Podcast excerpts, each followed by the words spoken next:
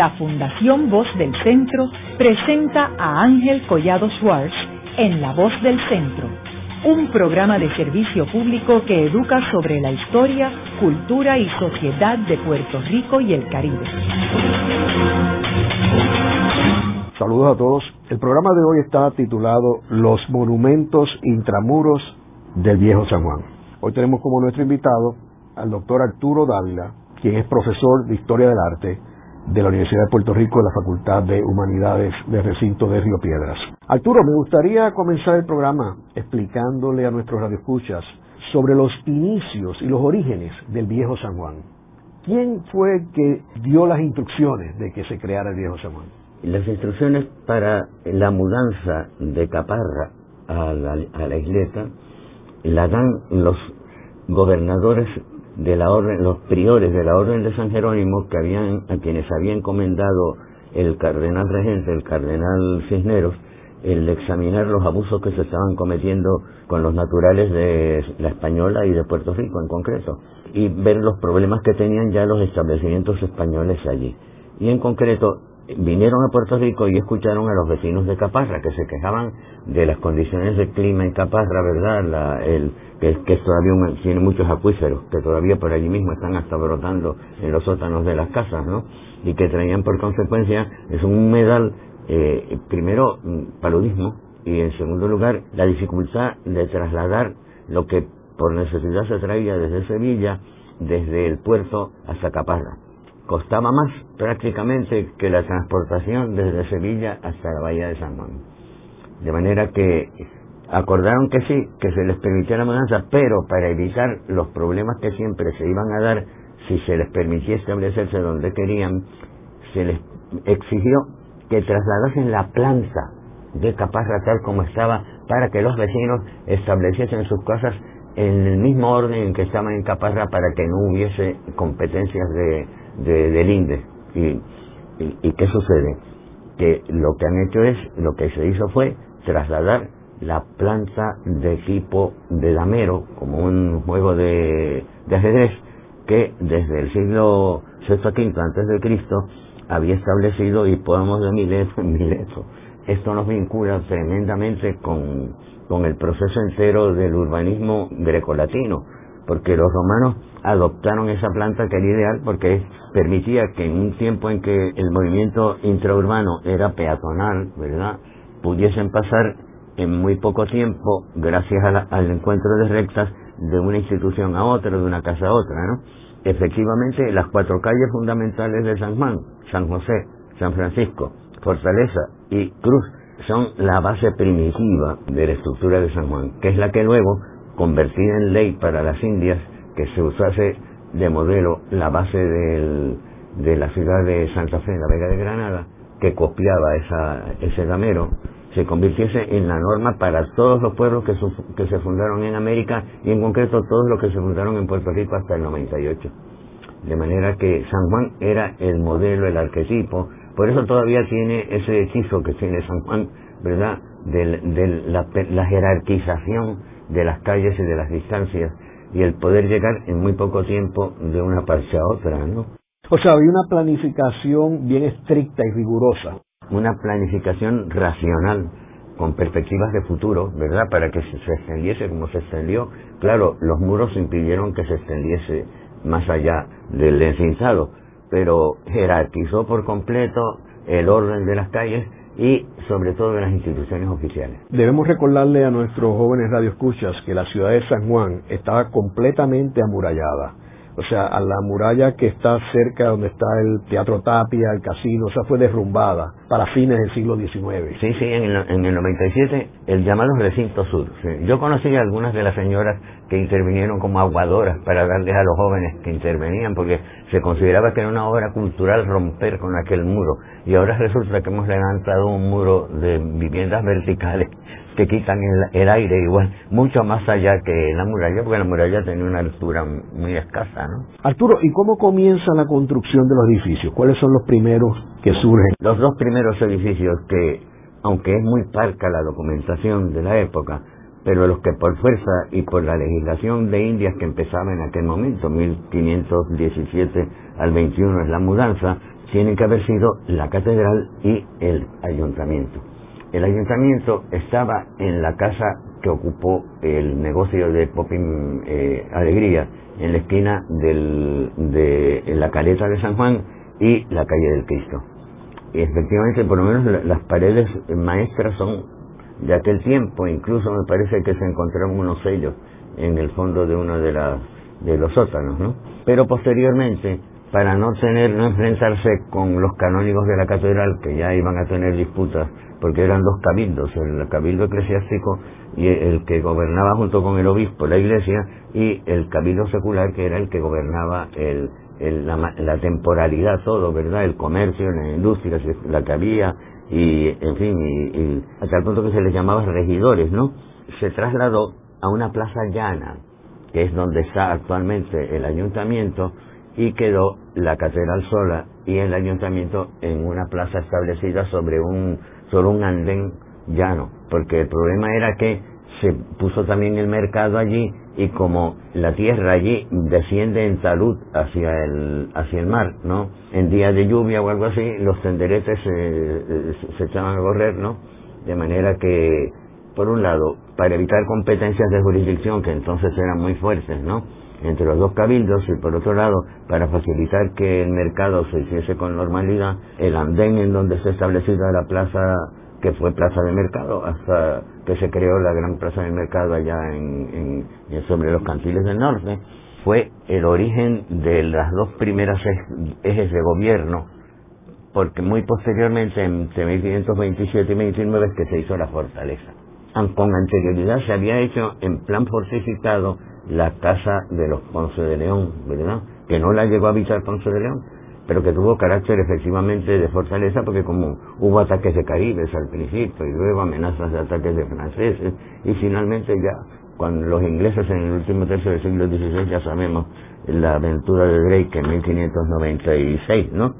Se fue desarrollando lentamente primero la catedral, el ayuntamiento que se muda, un hospital, el de la Concepción, que está en su sitio, que es donde están las siervas de María al lado de, de la fortaleza, ¿no?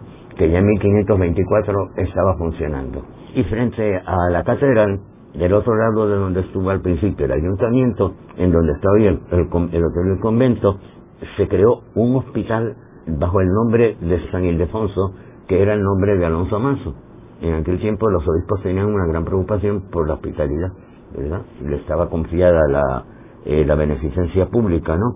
Posteriormente se convirtió en escuela catedralicia y al final, en el siglo XVII, ahí aparece el convento de las monjas. Arturo, un detalle. En este momento no estaba la muralla todavía. No, O sea, la ciudad estaba... La ciudad estaba abierta. Y segundo, es importante señalar que la catedral que se ve aquí ahora no es esa catedral. No, no, no.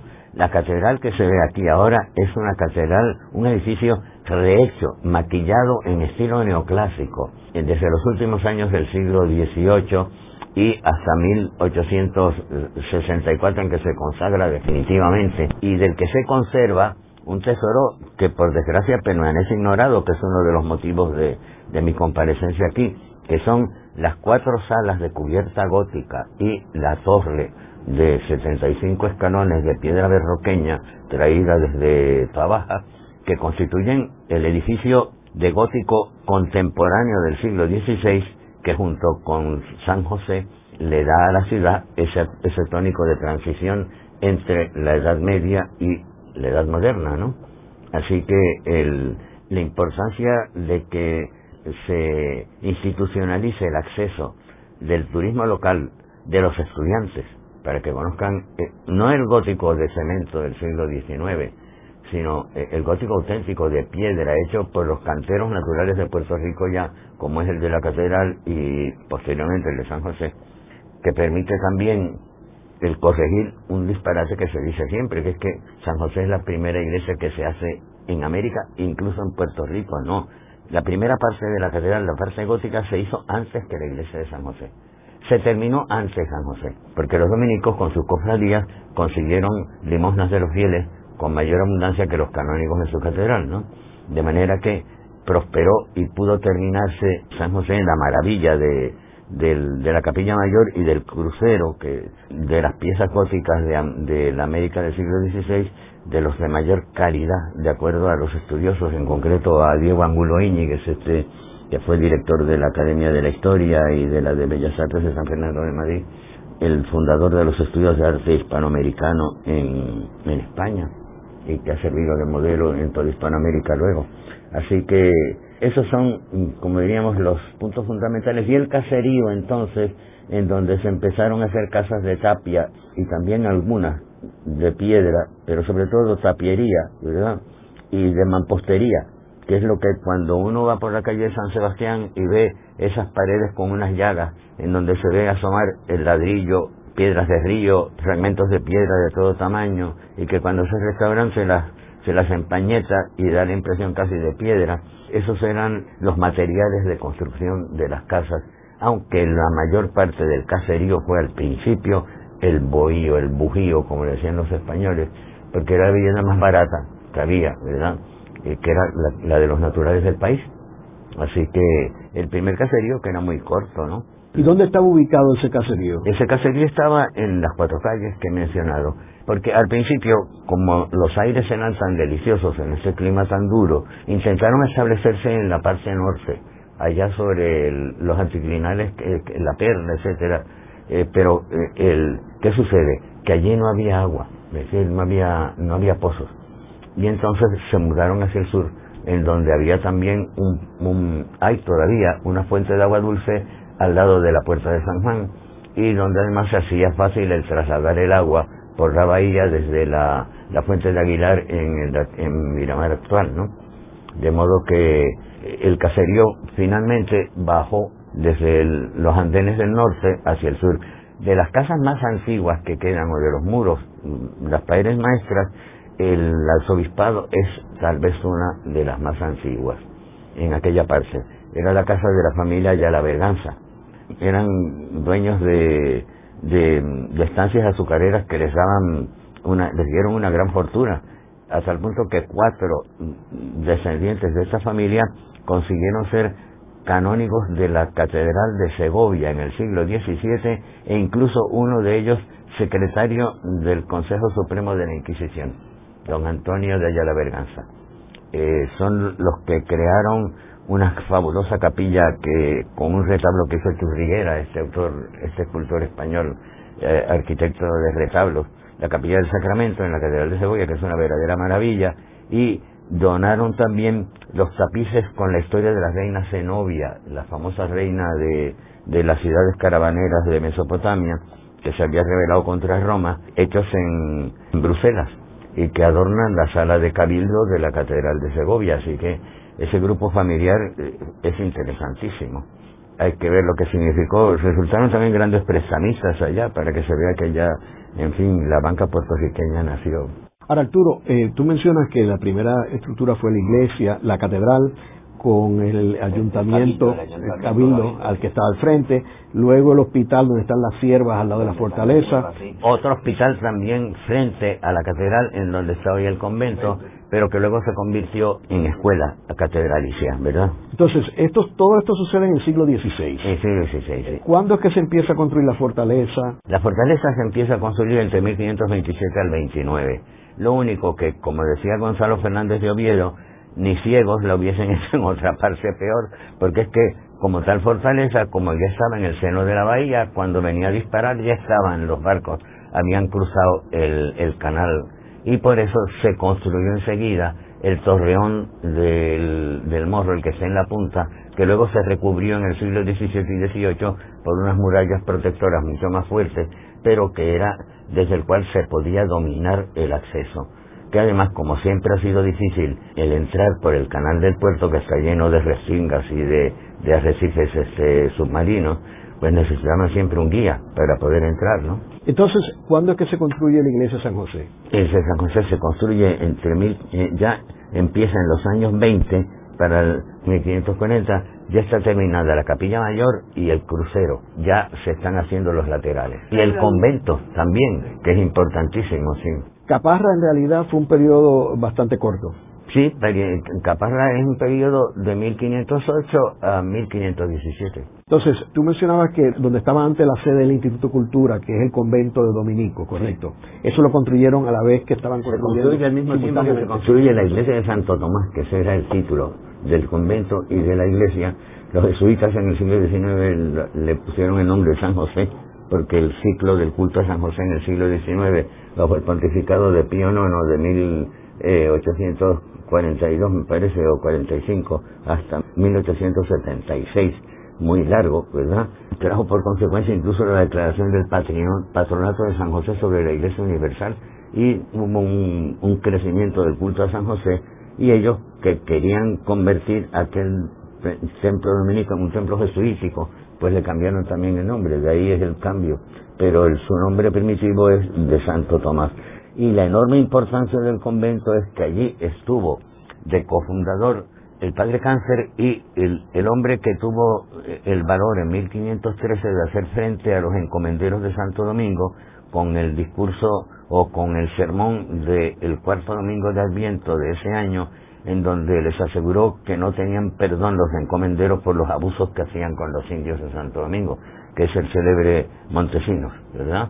Entonces Montesinos que se trasladó a la corte, que tuvo de discípulo luego al padre de las casas, el padre de las casas se suma en ese convento. Es decir, que el convento tiene una importancia histórica tremenda porque esas protestas de los dominicos por los abusos con los indios hicieron crecer el derecho internacional de una manera extraordinaria a partir de esas denuncias y luego de los del, la catarata de escritos del padre de las casas sobre los abusos de, de los de los indios e incluso su arrepentimiento de haber propuesto para defender a los indios el que se importasen esclavos africanos, que él mismo se queja de haber recomendado aquello al ver la manera en que también se abusó de los negros, ¿no? De manera que no tiene todavía no se no se le destaca al puertorriqueño la enorme importancia de esas estructuras para la historia integral de Puerto Rico, no solamente las religiosas, sino también las del derecho. ¿Verdad? Y sobre todo la de la aurora del derecho internacional de la edad moderna. Y el presidente de Hugo Grossio y de, de en fin, de, del pensamiento de Vitoria y de y luego del, de Suárez en el siglo XVII, el célebre jesuita de Coimbra. Así que uno de los focos de densidad cultural mayor que hay en el Caribe fue en su momento el convento y el primer espacio en donde en Puerto Rico se escuchó hablar de Aristóteles y de Platón porque inmediatamente los jesuitas, los dominicos, introdujeron sus cátedras de tomismo, de, de, pensamiento tomista, y por lo tanto, que no es otra cosa en gran parte que una traducción o un, un bautizo de Aristóteles y Platón por Santo Tomás, ¿no? Una cristianización de, del pensamiento helénico y helenístico, por lo tanto, no valoramos en toda su realidad la enorme importancia de lo que ha significado ese edificio, porque el turismo a veces olvida también la deshumanización de la cultura en que estamos viviendo. Se piensa eh, con un purismo afectivo en la hermosura, la belleza, eh, el esteticismo de los edificios, de las esculturas, y se olvida de que la arquitectura, la pintura y el relieve están hechos propterominen para el hombre. El templo se levanta para que se reúna ahí la comunidad orante, ¿verdad? El convento se convierte en escuela, ¿verdad? Y en servicio a los demás. Y si no, la arquitectura conspira contra el hombre. Haremos una breve pausa, pero antes los invitamos a adquirir el libro Voces de la Cultura, con 25 entrevistas transmitidas en La Voz del Centro. Procúrelo en su librería favorita o en nuestro portal.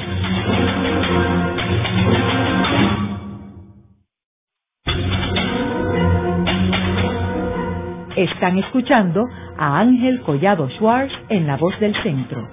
Ahora pueden accesar a toda hora y desde cualquier lugar la colección completa de un centenar de programas transmitidos por La Voz del Centro mediante nuestro portal www.vozdelcentro.org. Continuamos con el programa de hoy titulado Los monumentos intramuros del viejo San Juan. Hoy con nuestro invitado el doctor Arturo Dávila, profesor de Historia del Arte en la Universidad de Puerto Rico en el recinto de Río Piedras. En el segmento anterior estuvimos hablando que los primeros monumentos y edificios en el viejo San Juan eh, datan de principios del siglo XVI, 1520 más o menos, esa década. Comenzó con la catedral, es un antiguo edificio que no es el que está ahora. También el ayuntamiento, que era el cabildo, que estaba al frente, todavía la estructura está, y donde está el convento, que era un hospital. Luego se hizo el otro hospital en donde están las siervas de María al lado de la fortaleza y siguió la construcción hasta la iglesia San José y el importante convento dominico que es adyacente a la iglesia San José. Arturo, tú me comentaste también sobre el obispado, que es una de las, de las estructuras antiguas y al lado del obispado está el, seminario conciliar. Háblanos de cuándo datan estas estructuras. El obispado con toda probabilidad es una de las viviendas más antiguas de la ciudad. Era la casa de la familia Yala Berganza, unos vascos, como se ve por el apellido, tenían unas estancias de azúcar que les dieron una opulencia grande que la emplearon en concreto porque emigraron para estudiar en Salamanca y tal vez en Alcalá cuatro de ellos que se hicieron sacerdotes y fueron los cuatro canónigos de la Catedral de Segovia y que reunieron una fortuna que la entregaron, como quien dice, a la catedral en donde ellos estaban como canónigos, en donde uno de ellos incluso, como dije hace un momento, llegó nada menos que a secretario del, del Tribunal de la Inquisición, de la Suprema de la Inquisición, que era importantísima en el siglo XVII. En este momento, el arzobispado a todo trance necesita un sistema de restauración profundo, porque se nota en los muros un deterioro muy grande, ¿verdad?, que no se está corrigiendo, y también están en gran peligro las pinturas que están en el interior. Por ejemplo, están en una galería que da poniente y reciben el sol de la tarde, una cantidad de pinturas que las está destruyendo materialmente el sol, ¿verdad? Yo lo he advertido varias veces, pero en fin, hay distintas prioridades en el pensamiento de los obispos, ¿no? Pero ahí, por ejemplo, está un fabuloso retrato de cuerpo entero del obispo Gutiérrez de Cos, fundador del seminario, con un seminarista al lado, ¿verdad? Vestido tal como vestían, con una biblioteca al fondo, ordenado de una manera muy del siglo XVIII, que es un gran lienzo, y que sencillamente es como tostarlo a la parrilla, ¿no? El sol está liquidando aquello y de la misma manera que el Museo de Ponce tuvo la magnanimidad interesada, si se quiere, pero la magnanimidad de conseguir una dotación para que no costase un centavo la restauración de los 18 campeches de, de la iglesia en San Juan, el que se consiga el que se restauren las pinturas que están en esa galería destrozándose como sigan en ese estado, sencillamente van a desaparecer. Hay una formidable copia de la perla de Rafael que está en el Museo del Prado, hay una un San Luis Gonzaga Naive, pero que se sabe que lo ordenó hacer el padre Carrión para el seminario, una copia de un murillo de Santo Tomás de Villanueva, socorriendo a los pobres, y alguna que otra pieza que ahora en este momento no recuerdo con precisión. E incluso los campeches están en una sala que tiene una ventana abierta al aire del mar que trae con su salinidad, que después de restaurados en Ponce, que no les costó un centavo al arzobispado, ¿verdad? Se están echando a perder. De manera que hay que tomar alguna medida. No deben salir estas piezas del arzobispado, como cuestión de seguridad, de momento, ¿no? Esa adecuación de la segunda planta para que pueda acudir el público a ver las piezas puede ayudar en primer lugar a mantener eh, al, sostenimiento de los gastos de la conservación, pero a todo trance hay que empezar ya a tomar medidas fuertes, porque si no nos quedamos sin, sin una parte del patrimonio hecho intramuros de la ciudad, que por eso el plan del, del cardenal arzobispo de llevarse todas esas pinturas al santuario de la Providencia en Cupey era un delito realmente contra la integridad del patrimonio artístico de la ciudad, ¿verdad? La descontextualiza. Igual que hay un problema muy grave en la catedral, que es que el tesoro de la catedral está oculto a los ojos del pueblo cuando lo que conocemos sobre la obra de los plateros puertorriqueños que trabajan intramuros de la ciudad está encerrado dentro de un dentro de una habitación en donde se están sulfatando la gente no puede apreciar la maravilla de piezas desde el siglo XVI hasta el XIX de la platería de la catedral, hecha en Puerto Rico y hecha para el culto de la catedral, y lo, lo único que conservamos de orfebrería, porque las alhajas personales o se ignoraban o se cambiaban para cambiar la forma de acuerdo a la moda, ¿no? Se distribuían en herencia entre los hijos, de manera que de la, de la orfebrería más abundante, que era la profana, la de adornos para mujeres y varones, porque hasta el siglo, hasta la Revolución Francesa, los varones eh, también se adornaban, ¿verdad? Es la burguesía con su hipocresía que hace vestir de gris y de negro al, burgués para que no se vea por fuera su riqueza y lo vayan a saltar, ¿no? le quita eh, los ornamentos de, que significan el poder, que eran el oro y la plata porque tienen un brillo indefectible, ¿no? Estaba prohibido usar a otros, ¿no? Arturo, ¿y, el seminario conciliar? El seminario conciliar es un precioso edificio con unas soluciones arquitectónicas únicas en San Juan. Por ejemplo, hay una bóveda plana bajo la capilla del seminario que nadie la visita, ¿verdad? Pero que, es fabulosa como obra de arquitectura. Y en segundo lugar, la misma capilla del seminario es una, una miniatura encantadora con unas pinturas de trampantojos, eh, de, lo que se llama trompeleire en francés, ¿no? De mediados del siglo de muchísima calidad. Cuando al fin tomé yo las diapositivas con Jochi Melero para las clases de arte en Puerto Rico, cuando se proyectaron esas diapositivas, la perspectiva con la que incluso se produce hasta la sombra de la pieza que proyecta un relieve que no tiene, ¿verdad? Hecho nada más que a base de perspectiva mentirosa, ¿no?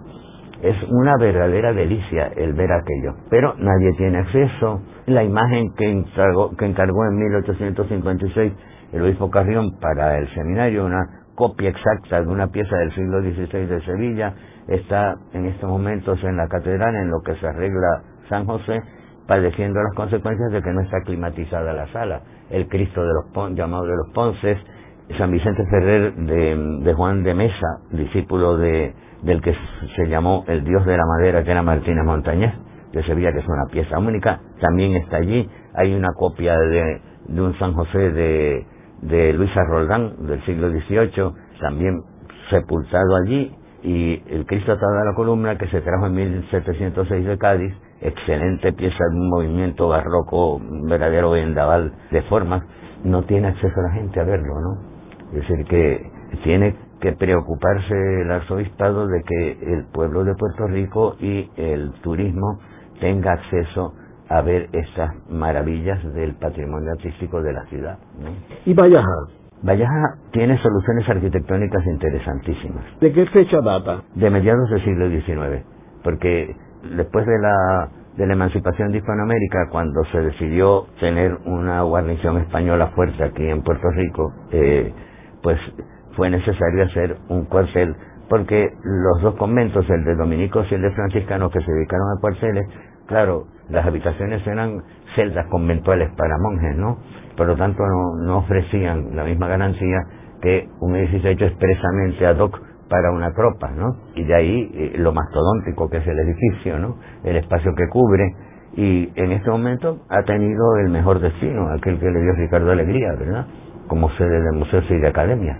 Tiene un proceso de conservación bastante bueno. Entonces, la construcción de los fuertes vino posterior a todo esto. Sí, la, construcción de los fuertes ante el proceso de amenaza de franceses y de ingleses a partir de los años 30 del siglo XVI para las nuevas posiciones españolas, determinó el que se, se empezase la muratura por el canal de la bahía y luego en el siglo XVII eh, en que ya se había construido el morro se perfeccionó entre 1598 con el ataque inglés y el 1625 y el ataque holandés que permitió rechazar a los holandeses ya.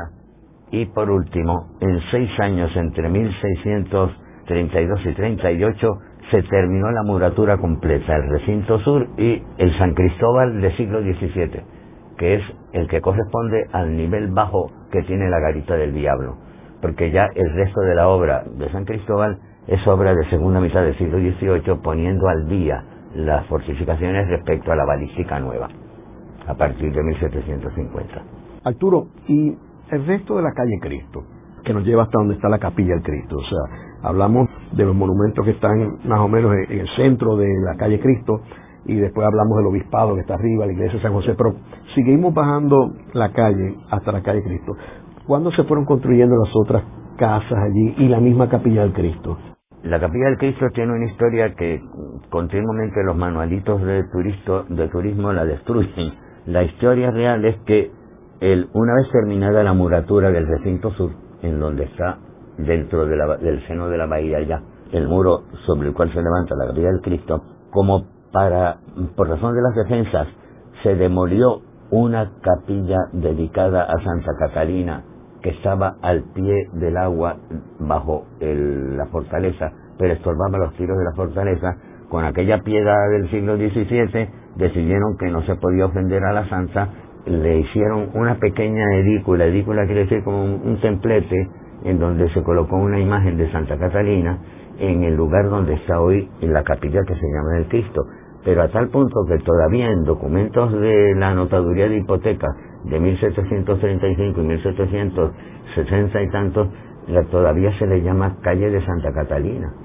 Es decir, que ese fue el origen. En 1749 al 51, cuando ocurrió el hecho de milagroso de que conservó la vida por unos días después de precipitarse sobre el muro el, el caballero este eh, puertorriqueño que, que se desbocó, se le desbocó el caballo en las carreras de San Pedro de uno de esos años, el secretario de, de gobierno, don Samuel Mateus Prats, que era muy devoto del Cristo de la Salud, que fue el que gritó, sálvalo Cristo de la Salud, colocó allí el cuadro que él tenía del Cristo de la Salud, que le había hecho pintar a un pintor natural de la ciudad anterior a Campeche, cuyo nombre es Miguel he encontrado ya su acta de defunción y positivamente eh, la pintura tiene e, era un pintor muy ingenuo verdad como se puede ver por el lienzo ese del, del Cristo de la Salud con la Dolorosa, la Magdalena y el San Juan Evangelista, el, típico Calvario de San Lucas,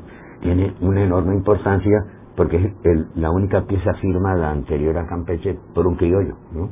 Arturo, ¿y qué otro monumento hay en el viejo San Juan importante fuera de estos que hemos mencionado? Bueno, fuera de estos monumentos hay algo perdido que sin embargo está ahí debajo.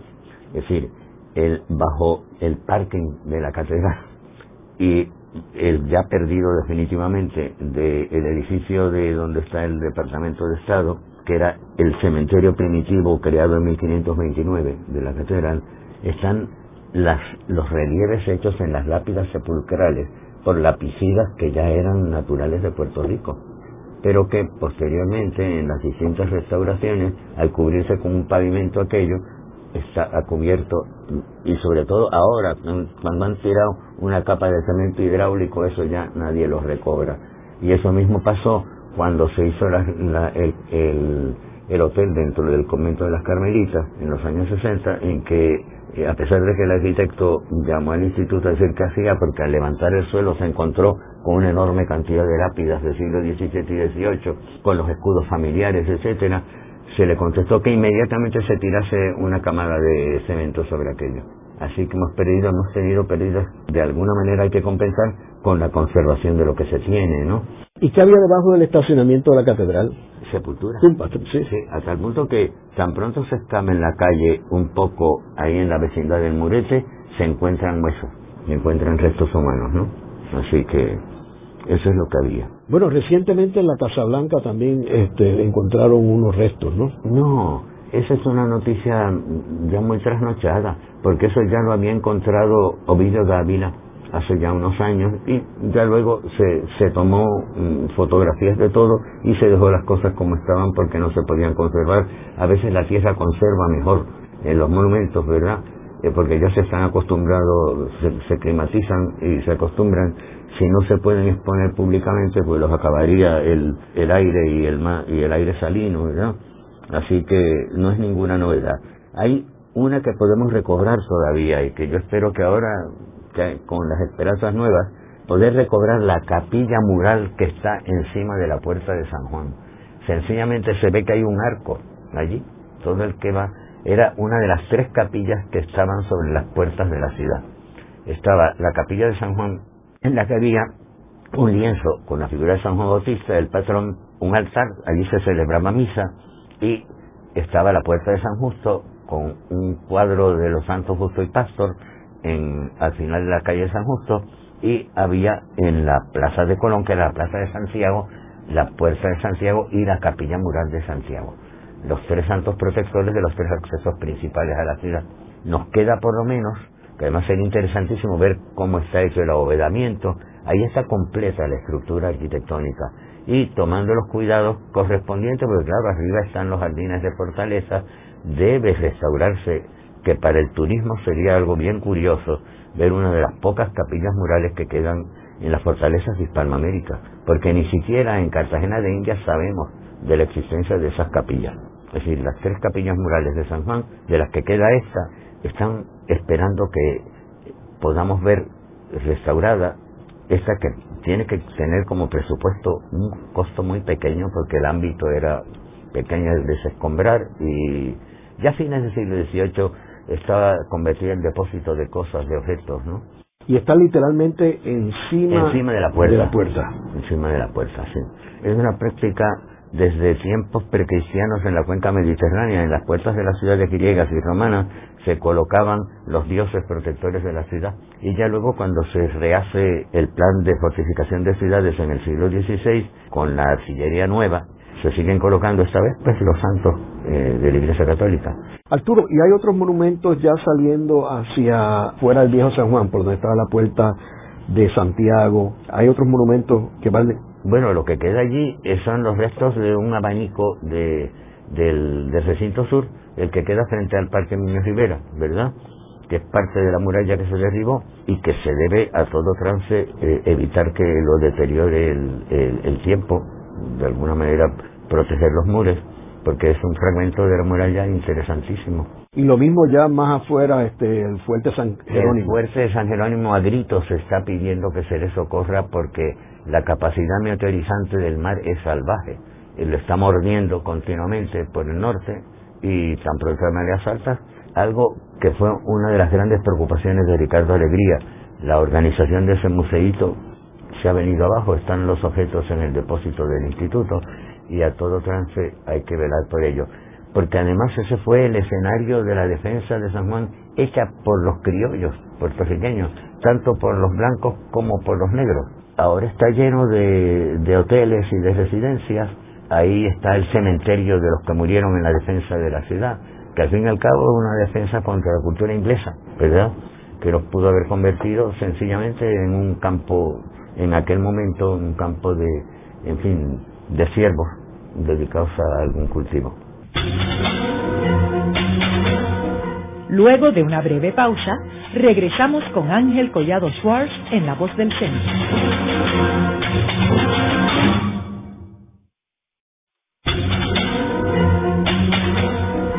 Están escuchando a Ángel Collado Schwartz en La Voz del Centro.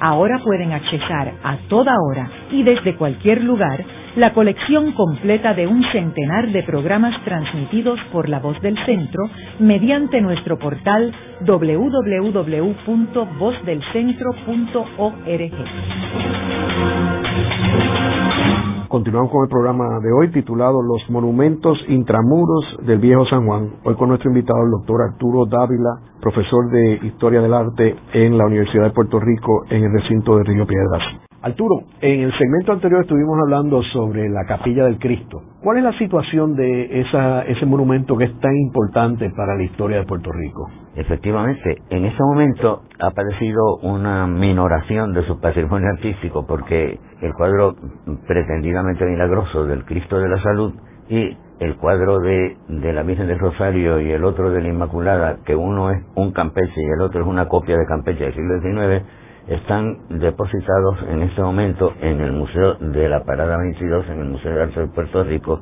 al parecer como un contrato por años para que queden expuestos allí. Esto crea un problema de, de expolio del patrimonio intramuros de la ciudad, cuando además el sistema de conservación de esa capilla es admirable.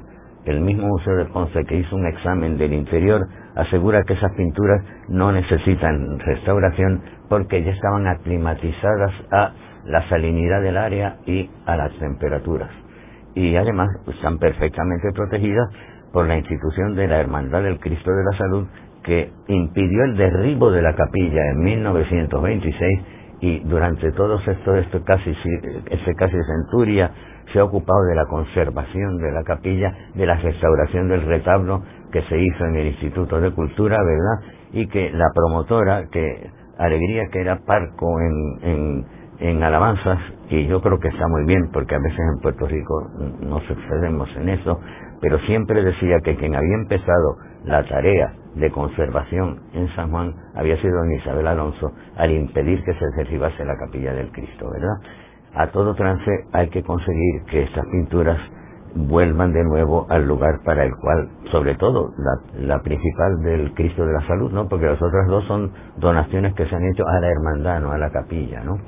Así que sobre esto se ha formado un grupo de estudiantes de Historia del Arte presididas por una estudiante, eh, Stephanie Santiago, que es una gran esperanza para nosotros, eh, quiere trabajar en materia de conservación y que con el seminario de Historia de Arte están preparando un, eh, en fin, toda una propaganda, tanto para esto como para la para que regresen estas pinturas a la capilla del Cristo, como también para ver de qué manera, aun en medio de estas circunstancias, o la ciudad, o el gobierno de Puerto Rico, o el país entero, compra la casa de José Campeche donde nació, donde vivió, donde pintó y donde murió, ¿verdad? Es decir, que esas paredes encierran todo para que se pueda dedicar efectivamente ese, ese relicario de la historia del laboral de Puerto Rico y de la ascensión del descendiente de africano en la sociedad puertorriqueña por la vía del mérito, como fue la obra maravillosa de Campeche, en el que es todo un símbolo. Y finalmente también algo que así nos apartamos de tanta temática religiosa, algo que también hay que hacer. Está la casa en que nació y vivió Ramón Power, por lo menos que el fideicomiso de conservación conceda un espacio para crear una especie de biblioteca o centro de estudios de, mm, de constitucionalismo iberoamericano con el título de Ramón Power, ¿verdad? Eso creo, creo que se puede trabajar y que se puede conseguir. Pero es mejor también unificar todas las, eh, todos los reclamos, ¿no? Y espero que estos muchachos consigan interesar a la comunidad. Arturo, y volviendo otra vez a los monumentos intramuros, tú mencionaste del problema que hay con la catedral y cómo hay una serie de tesoros allí que el pueblo no puede ver ni se pueden estudiar. Eh, también mencionaste el seminario conciliar donde también hay, uno, hay unos monumentos y el obispado también. Sin embargo, estos son áreas que no están accesibles a los visitantes de Puerto Rico y claro que no y, deberían estarlo porque eh, se necesita una coordinación de esfuerzos entre el propietario jurídicamente hablando que es el, el, arzobispado de San Juan y las instituciones encargadas de la conservación de los monumentos culturales y de y también del fomento de, de la educación colectiva del pueblo de Puerto Rico en su memoria histórica Precisamente por eso es que sobreviene esa, en fin, esa anomía del puertorriqueño. Eh, hay que ver lo que significa primero como estructuras arquitectónicas y luego como propósito de esas estructuras. Porque al fin y al cabo el seminario no es otra cosa que la continuación de la escuela catedralicia medieval, ¿verdad? Que tenían la obligación de erigir todas las, todas las catedrales, las iglesias catedrales, ¿no? Eh, ahí se educó cuando todavía, que es una de, de las graves omisiones del gobierno español en el siglo XIX en Puerto Rico, la constitución de una universidad. Se, se podían hacer estudios para universitarios en el seminario y por ahí pasaron hasta Hostos, estuvo un tiempo en el seminario, Valdoriotti pasó también por allí y otras figuras de primer orden en la historia del, del pensamiento político y de la y de la autonomía del, del autonomismo puertorriqueño. Y en términos de la Iglesia San José y la restauración. Hay que pedirle, y yo que, que casi exigirle, a la comunidad católica de todo Puerto Rico, puesto que son es parte del patrimonio de esa comunidad, el que se interese en crear el fondo que permita el que definitivamente se termine una restauración científica bien dirigida como la que hay en estos momentos y también el que también los padres dominicos, ¿verdad? Que en, su tiempo tenían una fortuna, creo yo, por lo que dicen, para articular la conservación definitiva de ese monumento y que se acaben los gravísimos problemas que estuvieron a punto de destruir la cubierta de la del, del crucero, que es la maravilla de, de, un, de una bóveda de terceletes este, gótica que nadie la está viendo en este momento, ¿no? ni la está viviendo. Y sobre todo que se pueda restaurar el culto en el templo para que pueda volver a vivir, ¿verdad? Y que huela a eh, ese olor a, a incienso que suelen tener los templos y que hace falta ahí en San José, ¿no? Y que se vuelva a poblar, porque tenemos además, por suerte, el inventario último cuando tuvieron que entregarle a el gobierno español, los dominicos, en 1836, el edificio al apoderarse el gobierno español de las propiedades de los religiosos. Es una verdadera maravilla, sabemos que había y se puede en cierta medida hacer una restauración muy coherente con lo que fue aquel conjunto de 13 retablos fabulosos, ¿verdad? Y ofrecer al turismo sería una, es una verdadera maravilla lo que se puede ofrecer ahí, ¿verdad? Ahora tiene que venir acompañado también de una institución docente. Es decir, el primer lugar en donde se escucharon lecciones de filosofía en Puerto Rico, ya en el siglo XVI, ¿verdad? Debe haber una cátedra, ¿verdad? En el espacio que está dedicado al lado al Museo de la, de la Farmacia y el tímido Museo de la Negritud en Puerto Rico, esa era la casa de, de convalecencia de los frailes dominicos enfermos. Si ahí se prepara, en primer lugar, un pequeño museo que hace falta sobre la estructura del, del otro edificio, del que está ocupando la sede del instituto, se instaura una cátedra de de filosofía, la que sea, aunque sea de, lógica matemática de hoy, ¿verdad? Pero que se honre el hecho de que intramuros de la ciudad, ya en los albores del siglo XVI, aquí sonaban las voces del pensamiento universal, con la importancia que tiene tanto el, el pensamiento aristotélico y platónico y sobre todo luego el, la concordia atomista, que hoy todavía tiene tanta importancia, ¿no? Cuando uno recuerda esas definiciones terribles de Santo Tomás de Aquino al lado de las neuróticas de hoy cuando define la belleza de una manera muy sencilla. Lo voy a decir en latín, son cuatro palabras y lo digo en en español. Dice, pulcrum es it quod visum placet. Lo bello es aquello que en cuanto lo vemos nos complace. Es la definición menos neurótica que puede haber de lo bello, ¿verdad? Luego de la pausa, continuamos con Ángel Collado Schwartz en La Voz del Centro.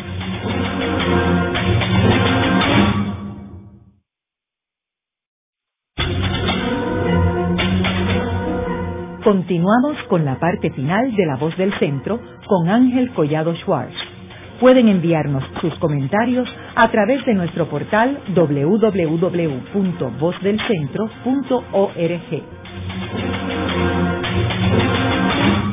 Continuamos con el programa de hoy titulado Los monumentos intramuros del viejo San Juan. Hoy con nuestro invitado el doctor Arturo Dávila, profesor de Historia del Arte en la Universidad de Puerto Rico en el recinto de Río Piedras. Arturo, ¿y qué otros monumentos hay que se deben mantener? Hay más de un monumento que se debe recordar porque ha sido eliminado en el curso de secularización de la ciudad en el siglo XVIII, ¿verdad? En que los gobiernos fueron desmarcándose del elemento religioso y el elemento nada más que secular, ¿verdad? Secular eh, ocupó un primer lugar.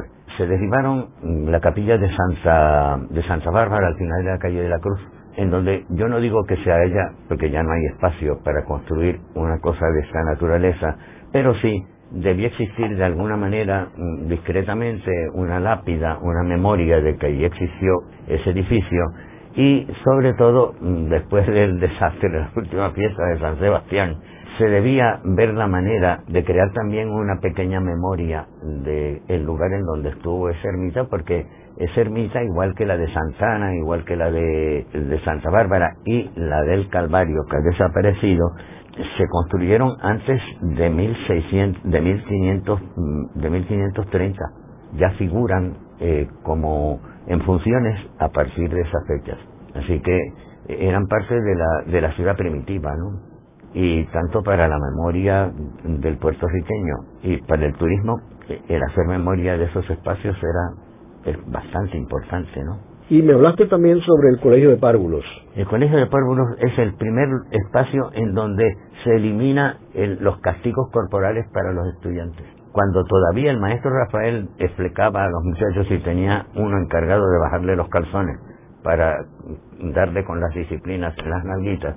En cambio ya las hijas de la caridad eh, habían adoptado el sistema Lancaster en donde se había eliminado el castigo corporal.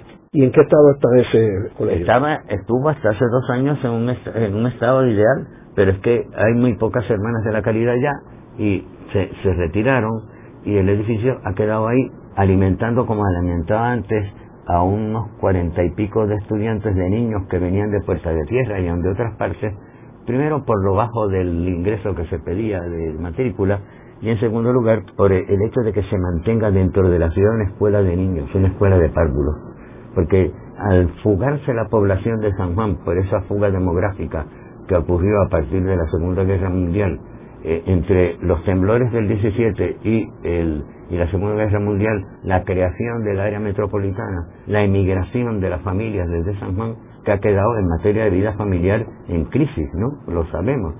La docencia, eh, la educación, necesita seguir dando un testimonio que no sea solamente el de la alta cultura, como es el del Centro de Estudios Avanzados, ¿no?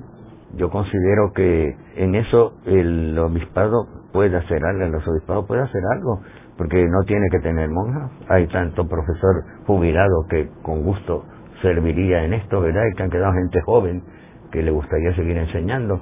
Así que hay que ver la manera de entusiasmar al arzobispo para que conserve el carácter de esa, de esa institución, que además fue una fundación hecha por el obispo Carrión, un propósito muy claro, hecho por testamento, con los ahorros suyos, para que los niños tuviesen una educación prácticamente gratuita.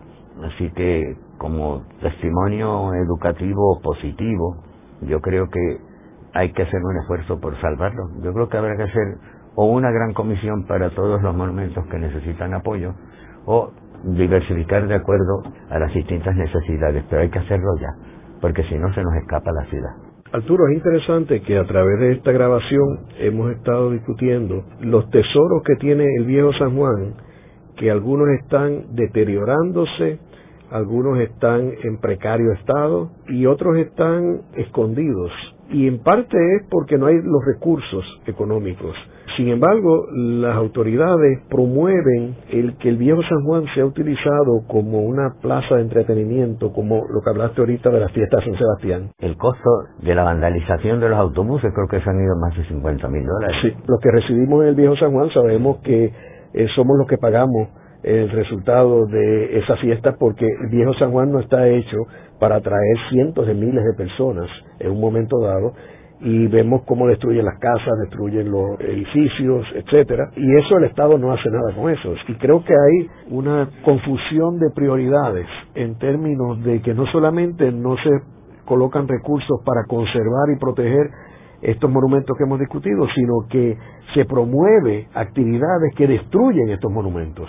Hay que destruir esas actividades que destruyen esos monumentos. Y yo recuerdo cuando empezó la, la fiesta San Sebastián, que eran unas actividades culturales pequeñas, y quizás lo que se debe hacer es concentrar el viejo San Juan para actividades diurnas, culturales, y por la noche a las afueras de la ciudad amurallada, y donde tú llevas las bandas y puedes llevar a la gente a distraerse, pero no dentro de la ciudad. No, no, no, no, se puede continuar. Porque no está fabricada para eso. Lo que hablamos al principio de cómo se estableció un plano greco-romano aquí, eh, en aquellos tiempos no había ese Está vigente todavía y hay que acordarse de eso, ¿no? Y que la ciudad eh, está hecha para perfeccionar al hombre, porque el hombre está hecho para vivir en sociedad y no como es ahora la ciudad de ahora, que es una ciudad de espanto, ¿verdad?